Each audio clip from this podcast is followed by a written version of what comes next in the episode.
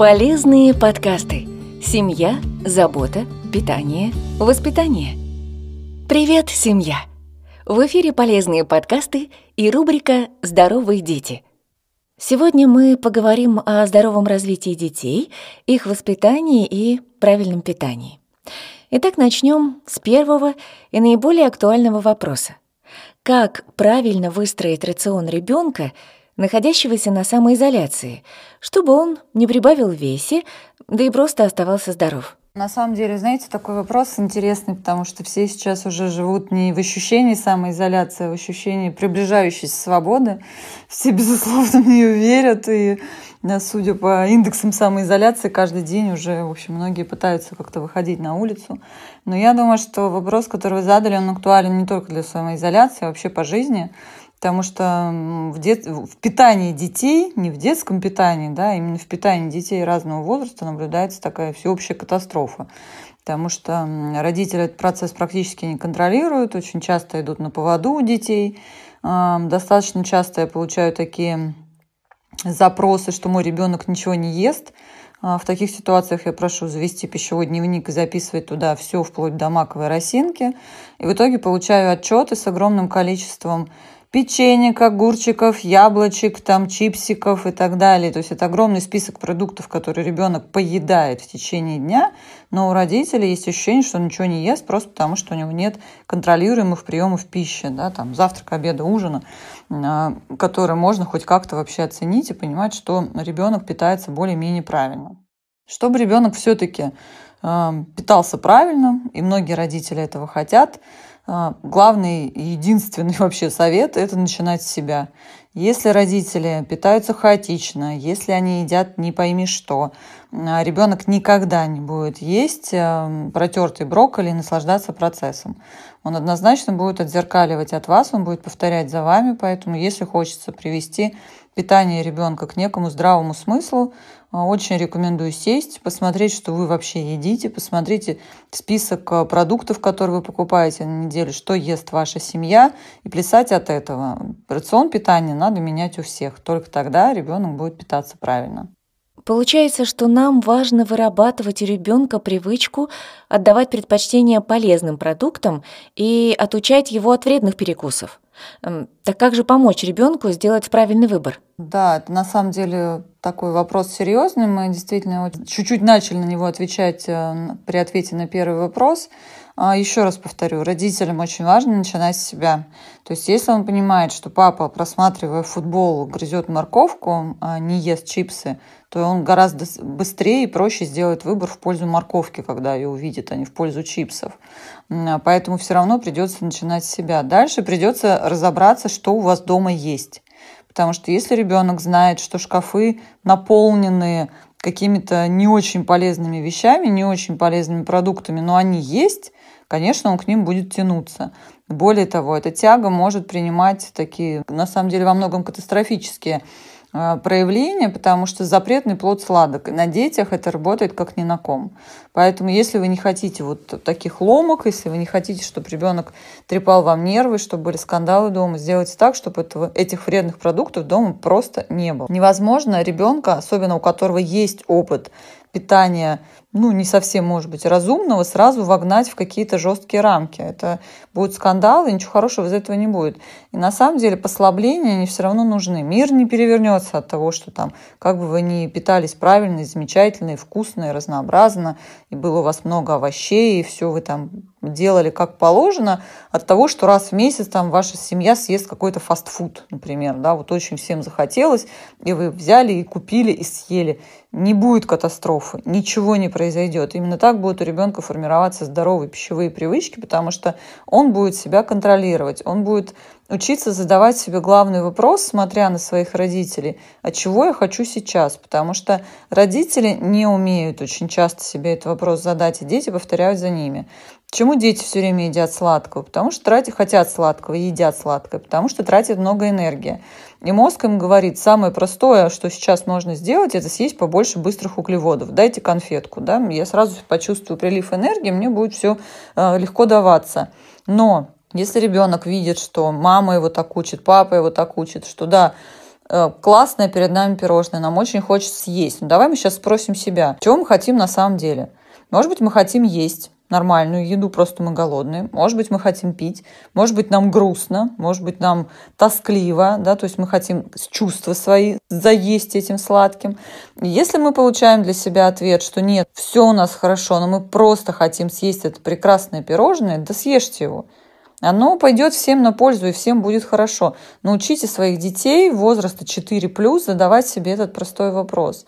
И никаких проблем вообще в жизни не будет. Все мы понимаем, что карантин закончится, мы выйдем на работу, а ребенку после школы нужно будет подкрепиться, чтобы были силы на домашнее задание. Как научить ребенка самостоятельно готовить себе еду?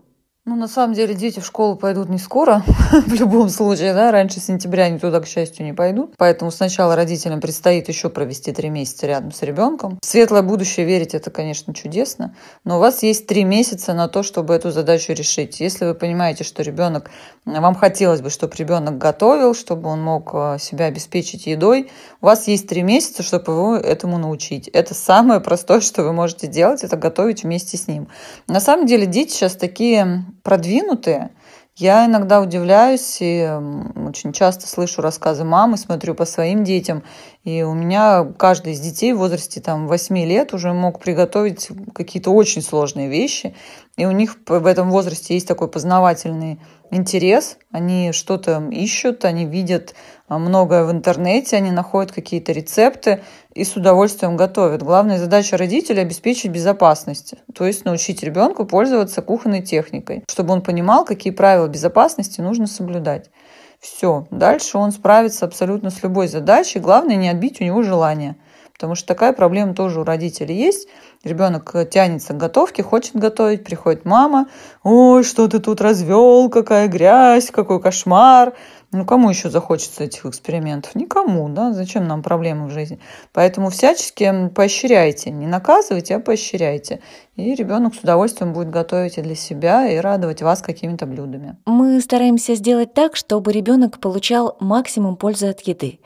Но стоит ли следовать привычке наших родителей заставлять ребенка каждый раз доедать все до конца? Или это не так полезно, как нам кажется, и может вызвать переедание? Нет, совершенно сейчас уже давно отошли все от этой теории, но я надеюсь на это.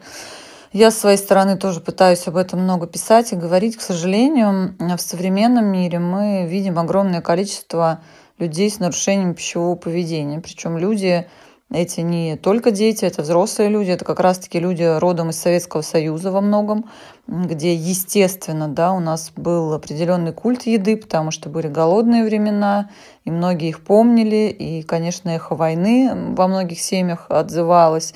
И действительно в детей впихивали все до последней ложки. Все, все мы росли с тем, что нельзя оставить, все должно быть съедено, хочешь не хочешь, сиди хоть целый день, ты должен съесть. А, ну, мы пожинаем плоды, да, мы видим большое количество людей с расстройствами пищевого поведения. Это достаточно сложно излечиваемые явления, поэтому мы стараемся сейчас, конечно, родителям говорить и просить, и иногда умолять о том, что не надо так себя вести с детьми. Еда во всех ее проявлениях не может быть методом наказания и поощрения. Нельзя ей наказывать, да, то есть сиди и ешь до последнего как наказание, либо наоборот, а, ты там плохо себя вел, поэтому ты не получишь что-то вкусное. Еда не может быть методом поощрения. То есть, о, класс, ты вообще замечательно закончил четверть, поэтому пойдем наедимся фастфуда. Да? То есть еда – это базовая потребность. Это мы же никогда не ведем себя так, например, относительно сна.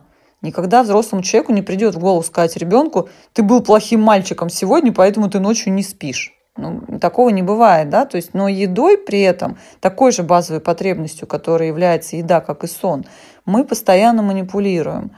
И последствия, как правило, отдаленные. На самом деле, иногда дети выдают что-то и очень быстро. Вот к вопросу о переедании, который был задан, а, действительно дети начинают очень быстро выдавать а, такие булимические явления, когда у них начинается рвотная реакция. То есть, да, они защищают себя так, мозг защищает себя, и понимая, что ребенок сыт, что он не хочет, когда в него впихивают, заставляют есть, происходит обратный отток, так скажем.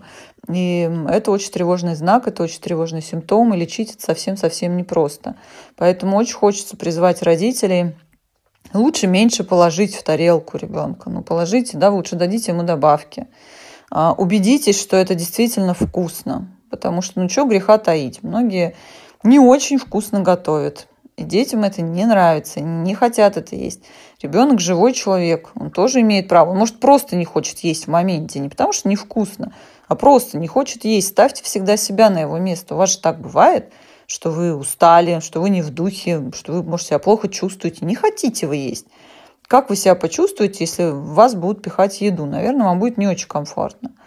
А, поэтому тут очень много факторов, но ответ однозначно нет, еда не может быть таким вот э, методом пыток, да, когда мы заставляем ребенка сидеть и есть до последней крошки. И вопрос на десерт.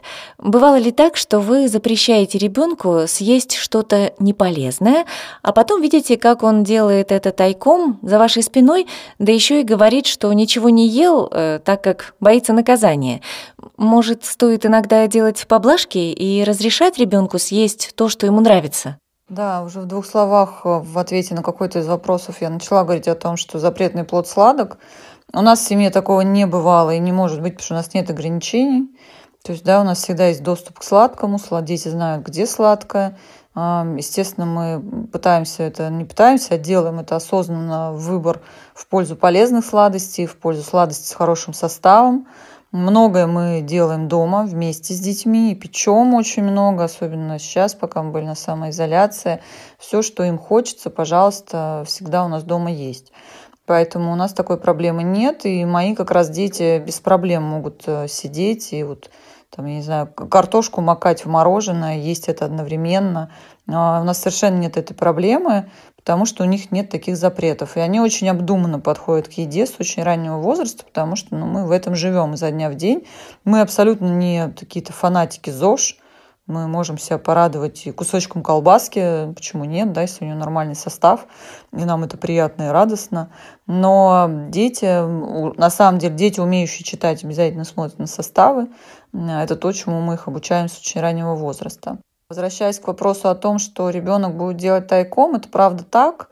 К сожалению, таких ситуаций все чаще, потому что можно встретить, потому что дети живут в социуме, а очень часто дети срываются на детских праздниках, то есть да, сразу видно, кому дома что запрещают. А Ребенок э, приходит на мероприятие и начинает есть как не в себя.